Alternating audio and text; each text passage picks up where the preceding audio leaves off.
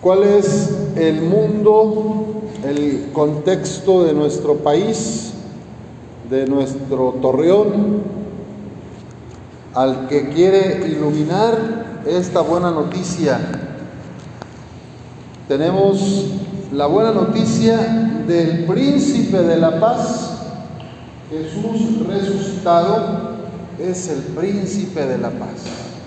Y hoy nos dice, la paz les dejo, mi paz les doy. No se la doy como la da el mundo. No pierdan la paz ni se acobarden. Me han oído decir, me voy, pero volveré a su lado. El Señor Jesús nos ofrece una paz que solo Él puede dar. Y en, la, en el peregrinar de nuestra vida hay acontecimientos difíciles, hay pérdidas, hay pruebas, pero sabemos que Jesús nos ofrece su paz.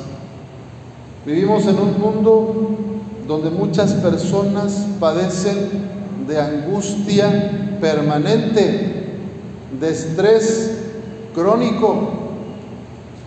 Muchas personas en nuestra familia viven con miedo, no duermen bien, tienen ansiedad.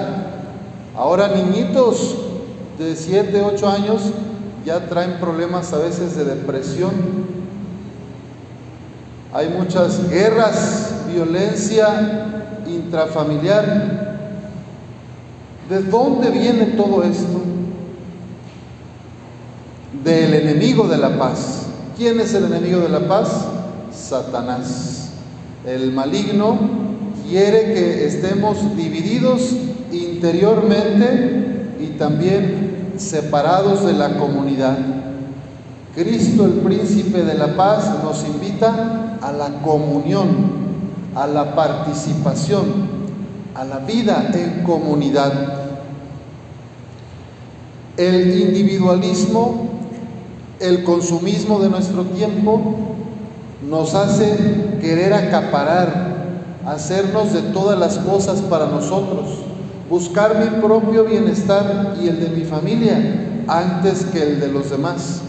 No me importa si la vecina la pasa bien o mal, no me importa si hay una persona sola que no tiene para los medicamentos o a veces ni para el taco del día. Yo me aseguro mi despensa, mi aire acondicionado, mi ventilador y si puedo me, compro un carro, ¿verdad? Pero si alguien aquí en el barrio la pasa mal, no me importa, yo estoy bien, mi familia está bien. Vamos a pedirle al príncipe de la paz que nos dé el valor de compartir, la valentía de no quedarnos encerrados en nuestro propio querer e interés, solamente en nuestro bienestar. Que nos ayude a romper los miedos que nos tienen a veces paralizados. Por eso Él nos dice, no pierdan la paz ni se acobarden, que no nos gane la cobardía. Miren, ¿cuántas veces dejamos de hacer algo bueno por los demás porque nos da miedo el qué dirán? ¿Cuántas veces dejamos de dar algún servicio en la familia, en la colonia, porque vayan a decir, ay, mira esta, ay, mira este que quiere hacerse el bueno, y dejamos de hacer el bien? Cristo te necesita para amar. Tú eres las manos de Cristo, tú eres la mirada de Cristo, tú eres la palabra de Cristo para los que están sufriendo. Hay que pedir al Espíritu Santo, que es el que nos recuerda y nos enseña todas las cosas que Jesús nos dijo. Hay que pedir al Espíritu Santo que nos vaya transformando el corazón y que nos ayude a alentar a los tristes, a consolar a los afligidos y a compartir de lo poco, de lo mucho que tenemos. Porque el sueño de Dios es que a nadie le falte el pan en la mesa y que reine la paz en vez del odio, que reine la alegría en vez de la tristeza, que reine la justicia en vez de la injusticia. Pidamos al Señor la gracia de la oración. Nadie puede transmitir paz si no está en paz consigo misma, consigo mismo y en paz con Dios. La oración es el modo que yo encuentro más práctico, más real para entrar en paz, para que el príncipe de la paz nos vaya habitando. Y por eso nos dice, ¿verdad? El que me ama cumplirá mi palabra y mi Padre lo amará y vendremos a Él y haremos en Él nuestra morada. Dediquemos tiempo al silencio, a la contemplación, a la oración, para que el príncipe de la paz vaya entrando y vaya tomando nuestro corazón. Y así tú y yo podamos ser mujeres y hombres que transmiten la paz de Cristo. Que las personas que vengan a hablar contigo se vayan mejor de como llegaron.